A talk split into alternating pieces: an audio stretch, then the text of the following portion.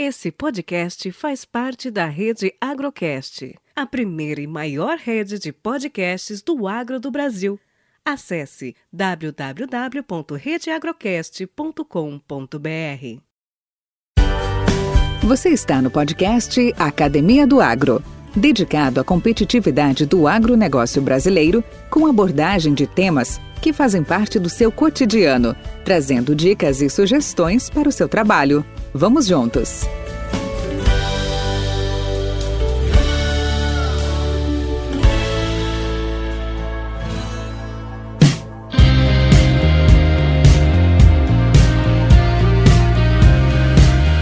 Considerado um dos mais importantes recursos naturais, o solo desempenha papel fundamental na produtividade agrícola. É ele que sustenta as plantas, age como armazenador de água e é um filtro natural de poluentes, além de ser um meio de vida para o homem, onde produzimos nossos alimentos.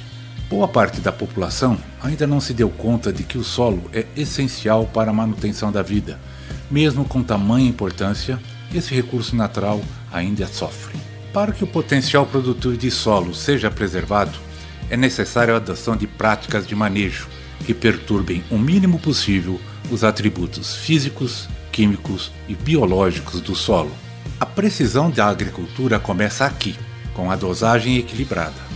O solo produtivo é um solo fértil, mas nem todo solo fértil é produtivo. Após sete anos de atuação na cooperativa agropecuária Arapoti, do Grupo ABC no Paraná, berço do plantio direto no Brasil, oito anos na área técnica da Pioneer Sementes e outros dez anos na área técnica da Mosaic Fertilizantes, Luiz Eduardo Salgado tem vasta experiência em plantio direto, fertilidade do solo e nutrição de plantas, e atua no Brasil e Paraguai nas culturas de soja, milho, feijão, trigo, café e fruticultura.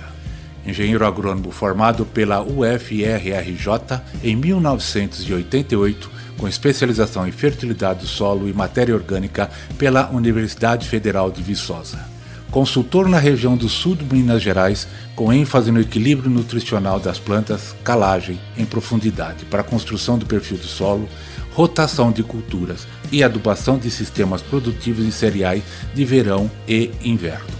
Hoje ele irá compartilhar conosco suas experiências e histórias. E aqui deixamos uma pergunta para você. O que você faz hoje para aumentar a fertilidade do seu solo? Podcast Academia do Agro.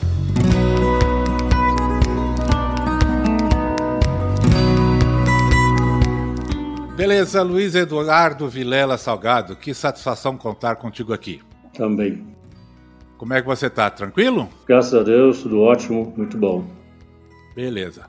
Aqui a Academia do Agro fica muito, muito satisfeita em contar com, contigo aqui, com um bate-papo contigo, para você contar um pouco da sua história, um pouco da tua, dos seus trabalhos, tá? Eu sei que o seu atual momento agora é consultor técnico e especialista em fertilidade, novas descobertas, experiências que vem te impressionando nessa sua nova fase, né, comparada uhum. com aquela na sua vida corporativa. Uhum. Mas para a gente começar, é, Luiz, se me permite, eu vou te chamar de Salgado, tá? tá. Era, meu, era o seu nome de guerra, tá? É. Salgado, fala para mim, onde tudo começou? Conta a tua história. Então, é, primeiramente, quero agradecer essa oportunidade, né, Valdir, e parabenizar por esse trabalho que está feito aí, em que eu tenho visto alguns dos áudios já, depois eu vou estar assistindo os outros, mas realmente é muito legal a gente poder conhecer um pouco mais os colegas e as pessoas, né, e até mesmo para a gente ver que às vezes a, a gente vê uma pessoa de sucesso, mas não sabe como é que foi toda a história para chegar naquele ponto, né. E eu acho que não é diferente para todos, né. Bom, eu sou é, nascido em Guaratinguetá, no Vale do Paraíba, São Paulo. É uma região mais industrial, mas tem também a questão agrícola, principalmente voltada para o leite e para a silagem. Então, pouco nessa área de cereais, mais na parte de grão, assim, é mais a parte de silagem. E venho de família, principalmente por parte da minha mãe, que é da parte de fazendas, o meu avô, ele faleceu quando eu tinha 13 anos de idade e nós morávamos numa casa que é um sobrado e ele morava na parte de cima e nós embaixo. eu tenho mais quatro irmãos e só eu que trabalho no agro, o restante trabalha em outras áreas. E, e meu avô, como era fazendeiro, ele para mim era uma referência, que até hoje é. É uma pessoa que eu tenho assim como um caso de sucesso assim dentro do que ele pôde desenvolver pela época que ele viveu, né?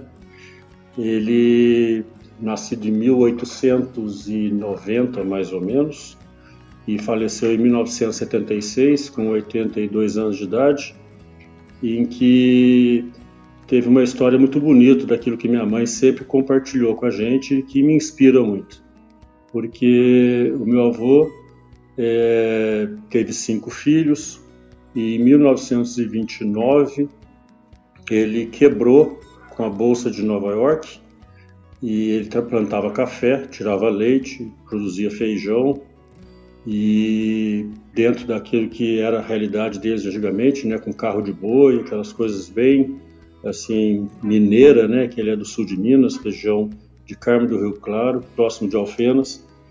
E a minha avó também, filha de, de fazendeiros, tinha uma propriedade chamada Rincão, e ele, na época, ele ficou com essa, essa dívida realmente foi muito complicado aquele momento para eles. E a minha avó, ela resolveu vender a fazenda dela, que ela tinha de herança, que era Rincão, para saldar a dívida dele.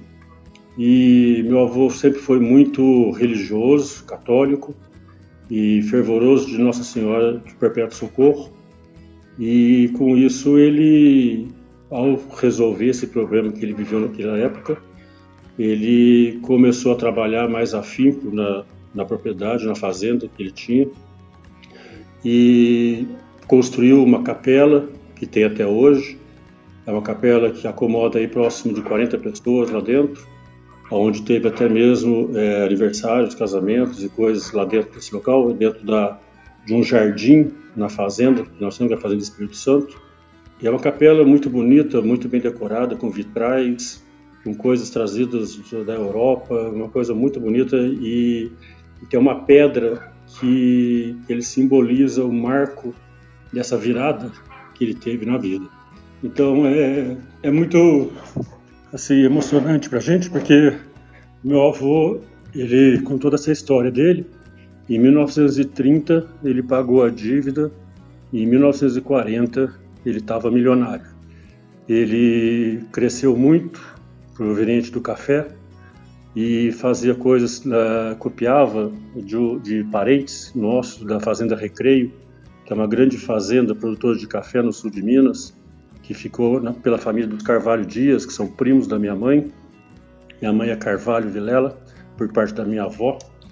E, uh, e é uma fazenda que estava muito à frente da realidade da produção de café da região, que fazia uma separação de grãos para poder já ter a questão de visando qualidade de bebida para vender esse café no mercado e com isso ele criou todo esse processo na fazenda e fez dali um grande crescimento e, e com isso ele deu a volta por cima dez anos após, já com cinco filhos, ele conseguiu se reerguer, comprou outras fazendas, veio para São Paulo em 1950, porque a minha mãe com as minhas tias estudava em Belo Horizonte, depois foram estudar em, no Rio de Janeiro, que era onde tinha os ensinos bons da época, e foi no Colégio Sion, que era um colégio muito antigo e muito conhecido.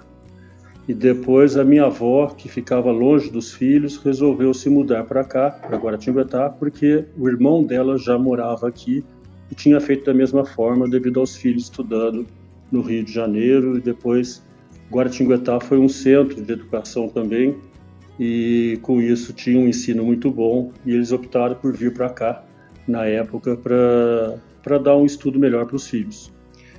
Em 1945, 46, a minha tia, que era a mais velha da família, ela teve a oportunidade de passar seis meses na Europa, em Paris, é, para poder pegar o conhecimento e a questão da educação e os finos tratos que tinha na época né, da, da sociedade.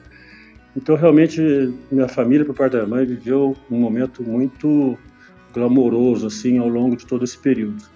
Minha avó era uma, uma grande consumista, né? Parte das mulheres e comprava muitas coisas no Rio de Janeiro e tudo, e enfeitava. E tínhamos uma casa aqui em Guaratinguetá, que é esse sobrado, que ficou depois para mim com mais dois irmãos de herança e acabamos é, finalizando a venda dele há três anos atrás, porque nós já temos filhos, já eu tenho sobrinho já com 40 anos de idade, casado, então fica complicado é, manter essa, essa herança com muita gente já entrando nesse processo. Né? Então a gente resolveu entre nós irmãos é, encerrar essa, esse ciclo da nossa vida, né? Mas para mim fica essa lembrança e esse trabalho dele que me norteou, em que a minha vida toda eu passava minhas férias na fazenda lá em Minas Gerais, acordava logo cedo, já ia mexer com a parte das galinhas, com os bezerros, com o leite, depois ia andar por meio dos cafezais de cavalo. Então é isso aí é muito marcante para mim na minha vida, né? E isso fez com que eu já fosse determinado a estudar nesse segmento, né? Só que foi interessante, porque aqui em Guaratinguetá, que eu estudava com meus colegas, e eu tenho colegas desde o terceiro ano primário que estudamos juntos, e ele também foi fazer agronomia, e nós estudávamos juntos e tínhamos boas notas, e ele passou na universidade e na Federal do Rural do Rio de Janeiro, e eu prestei para veterinária porque eu gostava muito de animais, e daí eu não passei. E isso para mim foi uma frustração muito grande, porque eu sempre estudando e sendo um bom aluno e achava que eu ia entrar junto com ele nós íamos estudar juntos. Mas uh, é interessante a vida, né? Porque quando aconteceu isso, eu repensei uh, a questão da profissão, se era realmente a veterinária. E no final eu decidi mudar para agronomia, porque ele fez agronomia, porque eu gostava da questão de fazenda e para mim tanto faz a questão de animais e plantas. Só que depois, quando eu passei no outro ano em agronomia, é, eu tinha aula na veterinária no, ter, no terceiro período e foi uma coisa que para mim eu agradeço até hoje a Deus por não ter feito veterinária porque eu não gosto de formol, não gosto de animal doente, eu gosto de animal saudável, bonito no pasto ou seja onde for. Então seria mais uma zootecnia do que uma veterinária, né? Mas na época eu não tinha esse discernimento.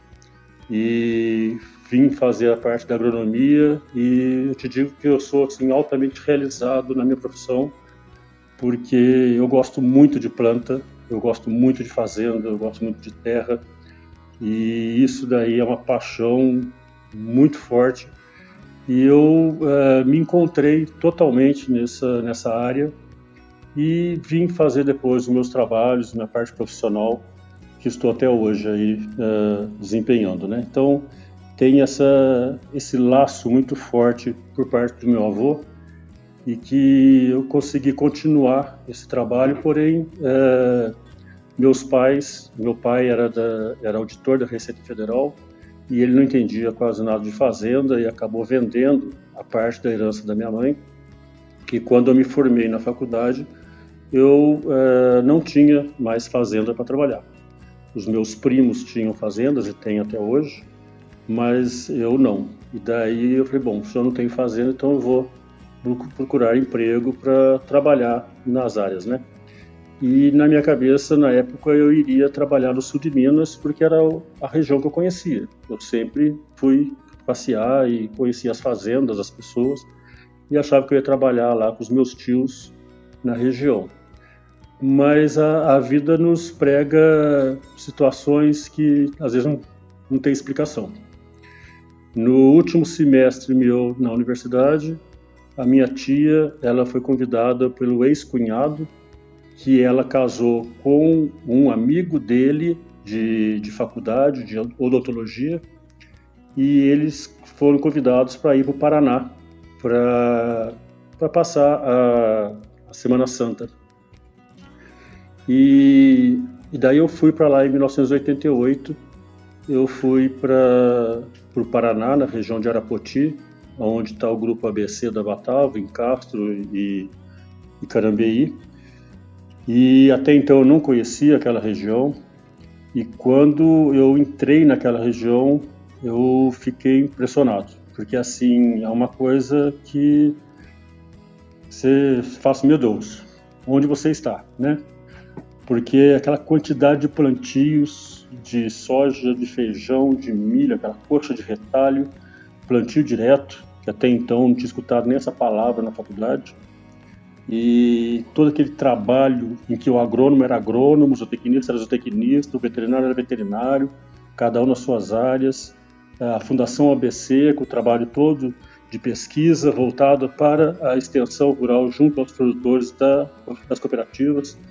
Então, assim, foi um trabalho maravilhoso, é um trabalho maravilhoso até hoje, no, nos Campos Gerais, da, hoje da Frisia, né, que saiu com a marca Batavo por problemas econômicos e de venda lá. Mas uh, uma região maravilhosa, de profissionais fantásticos e de produtores que eu vou te falar, é uma coisa fantástica, porque o holandês ele tem um apego e um, uma história com fazenda e com terra que é uma coisa apaixonante, né? E eu, pelo meu fenótipo, né, eu sou alto, de olho azul, loiro, e eles achavam que eu era holandês ou era alemão. E eu entrei muito na colônia holandesa, né? A ponto de depois de dois anos na cooperativa trabalhando, eu fui substituir o meu uh, gerente que dava aula para os filhos dos holandeses na escola holandesa. E eu fui ministrar a aula da parte de agronomia junto a esses meninos na faixa de 14, 15 anos. E foi muito legal, porque é uma coisa que até hoje eu tenho essa, essa gratidão, porque eu tinha que transmitir para pessoas de 14 anos de idade a questão da agricultura, né? E eu levava os meninos e as meninas para as fazendas para mostrar a questão de ervas daninhas, plantio direto, plantio, plantadeiras, é, rotação de culturas e tudo mais.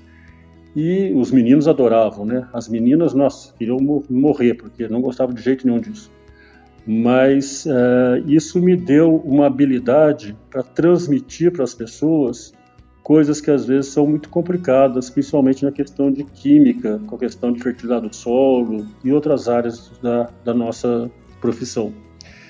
E, e, isso me ajudou muito no meu, no meu, na minha carreira ao longo dos anos porque eu vinha fazer muitas palestras depois e isso daí me ajudou muito na forma de eu criar um raciocínio e passar a informação que eu queria de uma forma mais simples para que as pessoas entendessem. Porque eu me lembro muito do saudoso amigo nosso, Wilson Coutinho, que ele falava que 98% do produtor brasileiro é um caboclo que quando tinha 14, 15 anos, ele queria andar de trator, ele não queria estudar. Daí ele parava os estudos, ficava na fazenda e depois assumia essa fazenda e virava um produtor rural. Então, ele às vezes não tinha o conhecimento de uma universidade, de uma pós-graduação, mas era uma pessoa muito bem sucedida na área. E a gente tem que saber uh, falar da forma que eles entendem, né, que é o rapport, né, que a gente aprende em técnicas de comunicação, em que uh, você tem que falar de uma forma que essa pessoa entenda, porque o objetivo de uma palestra não é só apenas o glamour dela, mas é as pessoas levarem alguma coisa daquilo que você está transmitindo para que eles apliquem na fazenda deles, né? Aí eu acho que você teve um sucesso nessa palestra. E eu me recordo uma vez de uma das palestras que eu fiz na época da Pioneer Sementes, em que um senhor de idade ele estava mais ou menos aí seus 70 e poucos, 80 anos, na frente mim, sentado numa cadeira. Na época que eu fazia aquelas palestras de fenologia de milho e explicando as fases do milho, e as necessidades da planta em traços culturais, em manejo e toda a parte que era feita. E eu escutei esse senhor, que ele já tinha um problema de audição, falava um pouco mais alto, e ele virou para o amigo dele ao lado, falando assim: Nossa, eu estou entendendo tudo que esse moço está falando. Eu achei fantástico, porque isso mostra o quanto a gente tem uma missão. Eu, apesar de, de não ter uma fazenda, que é um sonho meu, eu pude desenvolver essa habilidade de passar essa informação e ajudar uma pessoa a realizar um trabalho que pudesse trazer um benefício, um ganho, né?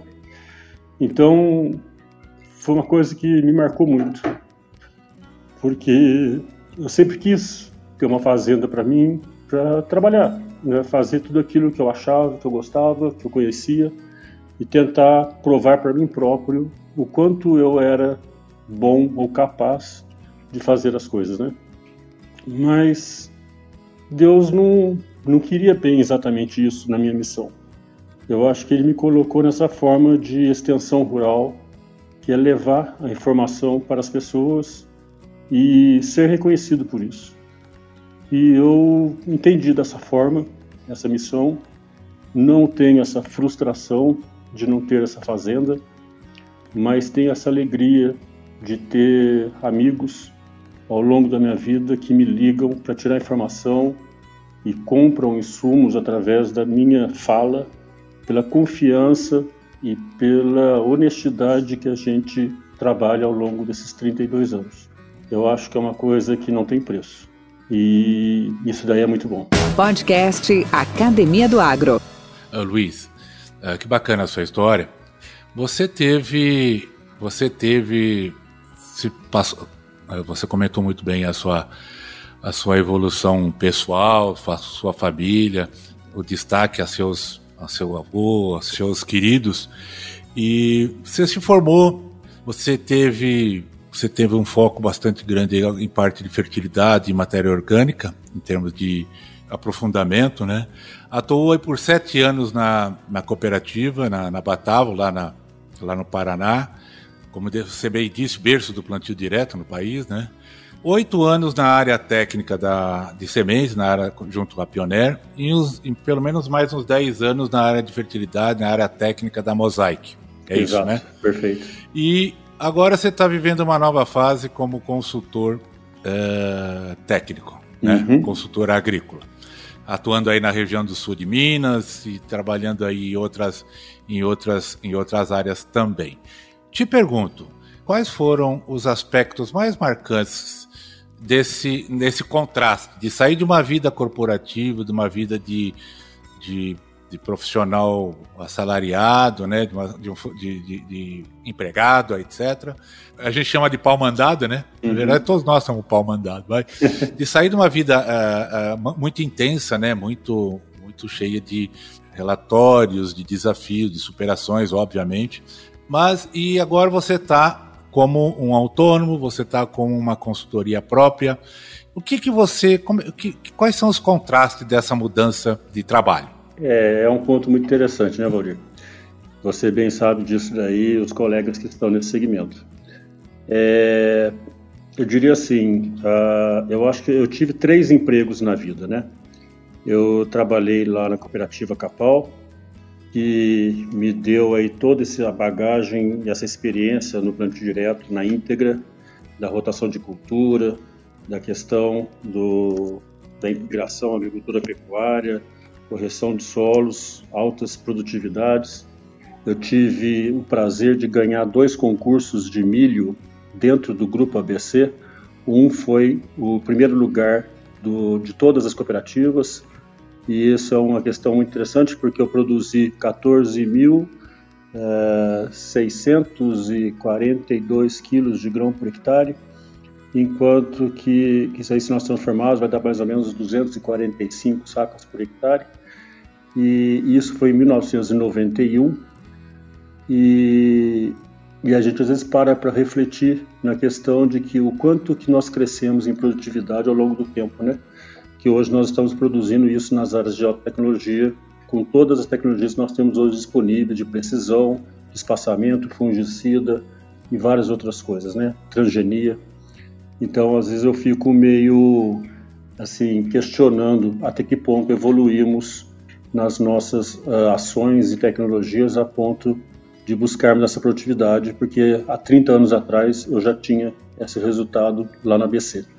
Mas depois entrei para o mundo corporativo, fiquei durante aí praticamente 25, 26 anos o mundo corporativo que eu tive a experiência foram duas situações bastante marcantes, porque a Pioneer me proporcionou conhecer o Brasil. Eu saía de Ponta Porã, ia para Balsas no Maranhão, voltava para do lado de Luiz Eduardo Magalhães e vinha para Goiânia, depois voltava para o sul de São Paulo, Itapetininga, depois íamos para a região de Alfenas. Então eu tinha uma visão quase que continental dessa América do Sul, pelas situações que nós temos aí de clima, solos e tecnologias para esse Brasil afora. É, isso daí me deu uma experiência muito grande nessa questão de sair daquele mundo da cooperativa mais localizada no sul do Paraná e sair para todo esse gigante brasileiro aí. E depois entrei na Mosaic durante 10 anos, fui responsável pela técnica e Brasil e Paraguai. Viajei os dois países discutindo nutrição de plantas e perfil de solo com todo esse pessoal em várias culturas, também café, citros. E fiz pesquisa, respondi para os Estados Unidos com pesquisa fui para os Estados Unidos, fui na fábrica da Mosaic de fertilizantes, desci a 500 metros de profundidade para ver o processo de extração da rocha do cloreto de potássio e do camag. Então, assim, experiências fantásticas que eu vivi na minha vida profissional, mas é, isso me tirava muito do campo. E eu, com essa história que eu tenho, essa ligação que eu tenho familiar, eu gosto muito de fazenda e eu tinha sempre essa vontade de partir para o lado da, da, consultoria, já que eu não tinha fazenda. E, e acabei lançando mão nessa época agora para iniciar esse projeto. E teve uma causa bastante forte para essa tomada de decisão que não é fácil. Porque eu enxergo que quando você está no mundo corporativo, que nem você colocar um sapo dentro de uma panela e aquecer ele no gás o sapo vai se acomodando com a temperatura e fica lá dentro até a gente torrar ele. Isso é o mundo corporativista, né? Em que você fica lá naquela posição. Às vezes você pode até crescer, mas é uma pirâmide. Nem todo mundo cresce, porque a pirâmide, o ápice dela é, é para uma ou poucas pessoas. Então não é fácil no mundo corporativista, na questão de relacionamentos, amizades e conchaves, você subir e em parte também não tinha esse, essa pretensão, porque eu nunca quis ser diretor. É, eu acho que quanto mais sobe na pirâmide, aumenta também a cobrança e as coisas, e não era muito o meu intuito. Mas eu gostava mesmo é de ir para as fazendas para discutir com as pessoas sobre uh, as lavouras, né? Isso sim é que eu gosto. E nisso uh, eu fui empurrado para esse mundo por uma, uma simples causa que foi a minha filha.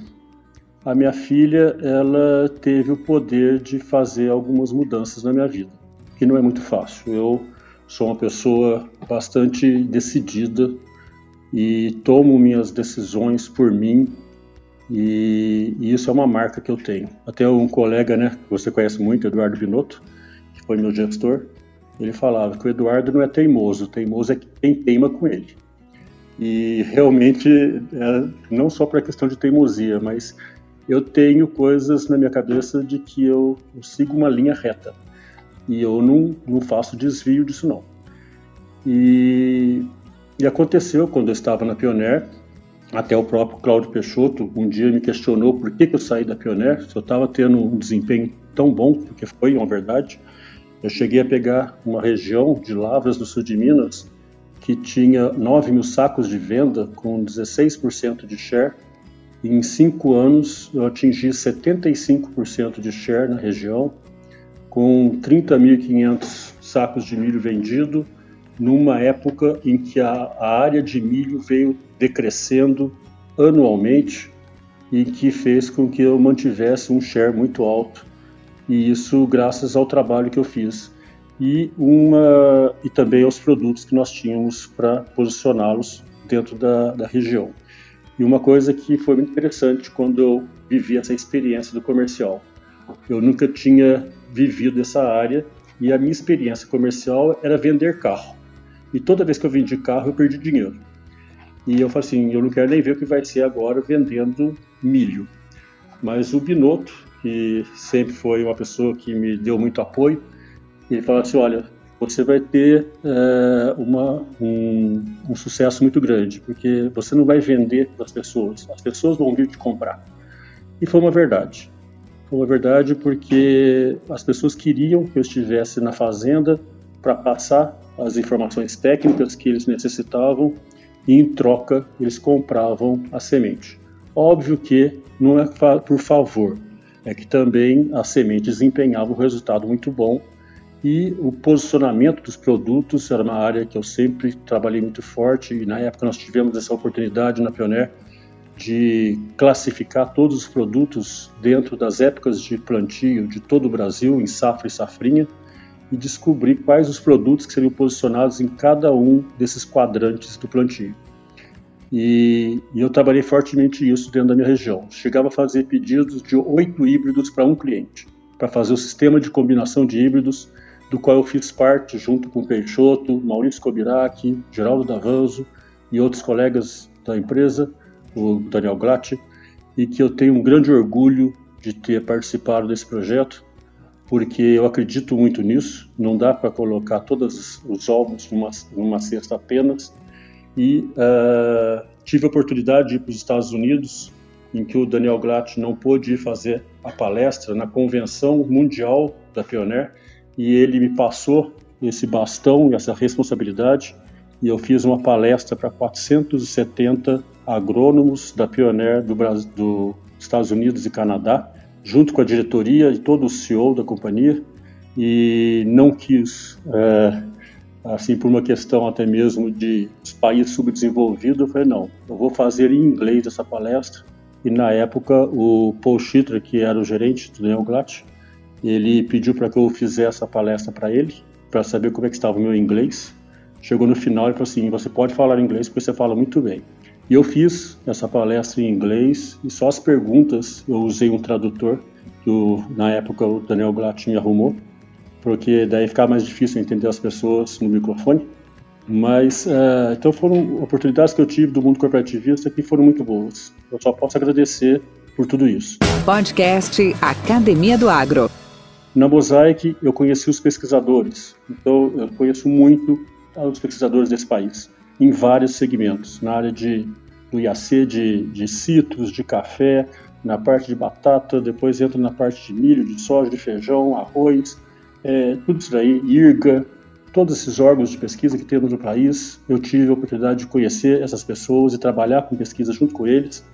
E uma das pesquisas que eu tive a oportunidade foi a pesquisa de adubação de sistema que nós realizamos com o IAC, na pessoa do Dr. Ailton Duarte, que é um, professor e pesquisador na área de milho, muito conhecido no Brasil, e também a Fundação Mato Grosso, na pessoa do Claudinei Caps, em que nós fizemos esse trabalho de adubação de sistema, do qual eu tenho usado na minha consultoria e até uh, fazendo palestras pelo Brasil e Paraguai uh, sobre essa forma de nutrirmos a planta. E uh, voltando à pergunta, né, é, daí com isso eu vi que eu estava bastante acomodado é, no mundo corporativista e a minha filha, com é, 14 para 15 anos de idade, chegou para mim um dia e me falou que a intenção dela era de fazer medicina. Eu falei, bom, para fazer medicina, ganhando o salário que eu tinha, não seria possível eu realizar esse sonho. Eu falei, bom, então eu tenho um prazo que está curto para mim uh, me lançar no mundo e tentar buscar alguma forma de que viabilize esse estudo dela. E eu pensei na época na questão da consultoria. Eu falei, bom, não sei se a consultoria vai me trazer todo esse ganho, mas eu sei que dentro do mundo corporativista não vai. Como eu não tinha outra escolha, eu fui para ela. E graças a Deus, passado esse um ano e meio, é muito recente ainda esse trabalho meu, eu não tinha nem plano B de trabalhar na Mosaic ou na Pioneer e ter clientes para me prestar consultoria. Eu comecei a arrumar clientes a partir de fevereiro de 2019 e já estou com 13 clientes, com praticamente 16 mil hectares de lavoura que eu estou acompanhando. Estou muito feliz com isso porque me trouxe de novo para, de novo para, as fazendas e para esse mundo que eu gosto de estar junto dos produtores, discutindo os manejos de nutrições em cima disso tudo, fazer esse trabalho. Entrando nessa questão da parte da fertilidade, eu sempre gostei dessa área, porque eu tive um professor, que era Luiz Freire, ele era um professor muito legal. Na época, quando eu fiz a área de fertilidade dos solos na faculdade, eu me identifiquei muito com essa área. E fui trabalhar uh, no Grupo ABC, e na época o João Carlos Sá, o Juca, era responsável pela área de fertilidade da Fundação ABC, e, uh, e eu, na minha modéstia parte, fazia na cooperativa lá discussões técnicas sobre a área da nutrição e nós tínhamos, eu meio que encabeçava essa, essa linha de, de discussão. E realmente a gente fazia trabalhos e conseguia resultados, então foi uma área que eu sempre gostei. Depois tive a oportunidade na Pioneer de fazer todos esses trabalhos aí pelo Brasil afora, discutir, porque eu queria que o híbrido expressasse o potencial que ele tem. E daí tinha que entrar a área da fertilidade do solo, construção de perfil e nutrição de plantas. Então foi uma área que uh, eu fiz bastante forte na área técnica da Pioneer e depois na área comercial também. E depois eu fui ainda para a Mosaic, que era uma, uma empresa de fertilizantes, que me deu a oportunidade de me aprofundar.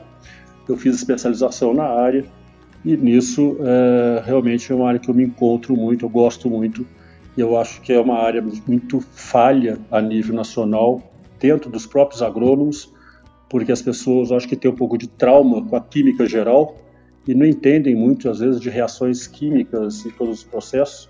E, a, e aquela velha história que em terras de cego, quem tem olho é rei.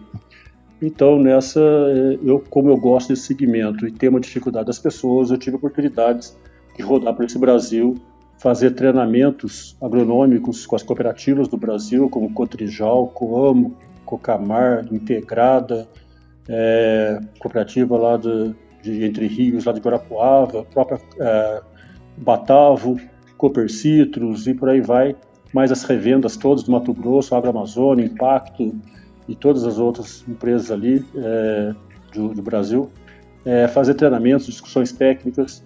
Participei de um projeto no Clube da Irrigação, lá no Sul, com 10 empresas envolvidas para buscar alta produtividade em milho e soja na área irrigada. Daí uh, tínhamos lá a presença da Universidade de Santa Maria, na pessoa do professor Telmo Amado, um grande amigo meu.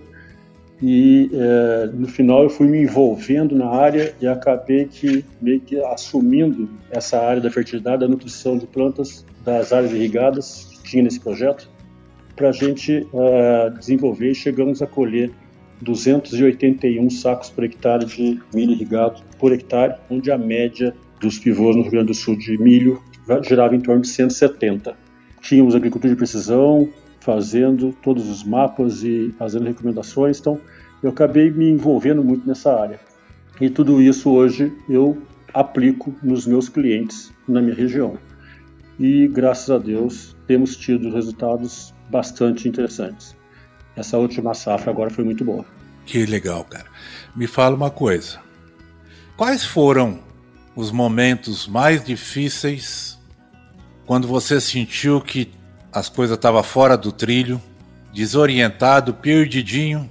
Quando é que foi isso? Confidencia aqui para nós agora. Olha, Valdir, eu diria para você que eu, eu, em partes, eu sou uma pessoa bastante dedicada ao que faço. Podcast Academia do Agro. E nós tivemos a oportunidade de trabalhar juntos lá no Renda Real, junto da cooperativa Verdade. comigo. E uhum eu fazendo todo o Brasil Central e mais Sudeste, e eu achava tempo para estar presente lá e a gente tocar aquele projeto com o colega Itabajara, que foi também um grande projeto que eu participei e que eu tenho orgulho de que nós fomos um dos promotores para que a cooperativa comigo comprasse a área de 45 hectares para fazer a fazenda experimental, baseado no trabalho que fizemos na fazenda do Bruno, que gerou todo aquele trabalho e resultados, né? Então, assim. O, o, o, Renda Real foi o precursor do Tecnoshow. É, é. São coisas que acontecem na vida da gente que é um negócio sem explicação. As coisas uh, vão, vão surgindo e a gente vai se envolvendo, e a gente era muito orcaholic, principalmente na, na Pioneer, mas uh, a questão assim, que dizer de frustração ou de coisa assim, às vezes óbvio que a gente tem altos e baixos na vida, né? Eu diria que o, a questão técnica para mim eu, eu, não tenho tanto problema de dificuldade. Acho que é mais às vezes nas questões financeiras. Eu não sou um bom gestor financeiro, mas uh, na questão da, da, profissão em si, é, eu sou bastante realizado e tanto que eu pedi demissão dos meus três empregos, né? Eu nunca fui mandado embora de um emprego.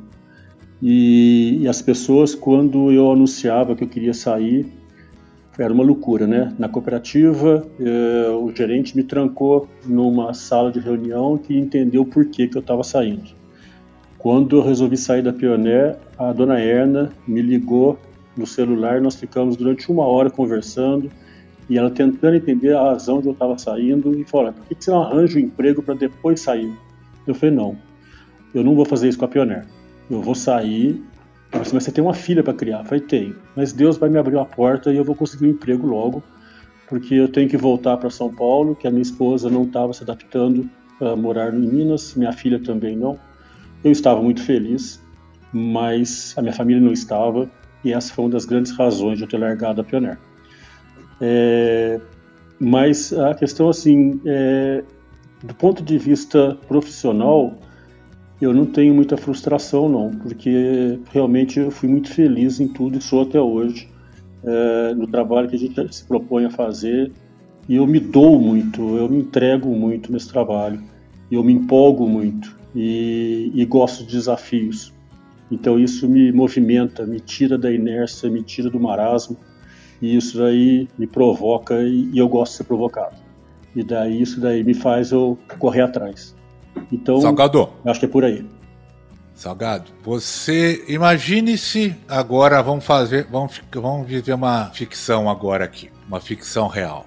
De repente, não mais do que de repente, como já dizia o poeta, você pode fazer tudo na vida, até um impossível. Quem em qualquer parte do mundo, seja ele, esteja ele vivo ou morto, quem seria a pessoa que você gostaria de estar frente a frente para levar um papo? Puxa vida. Essa é a pergunta fácil, depois vem a difícil. Essa para mim já foi bastante difícil. Quem eu gostaria para estar na minha frente? Eu acho que de repente, não sei, eu nunca pensei numa pessoa que eu gostaria de conversar frente a frente para dizer alguma coisa, mas de repente, Gandhi, pela filosofia dele de vida e pelo quanto ele, ele fez com as ferramentas que ele tinha na época, que ele mudou o rumo da história. Bacana. É fato, é, é, é justo, é justo.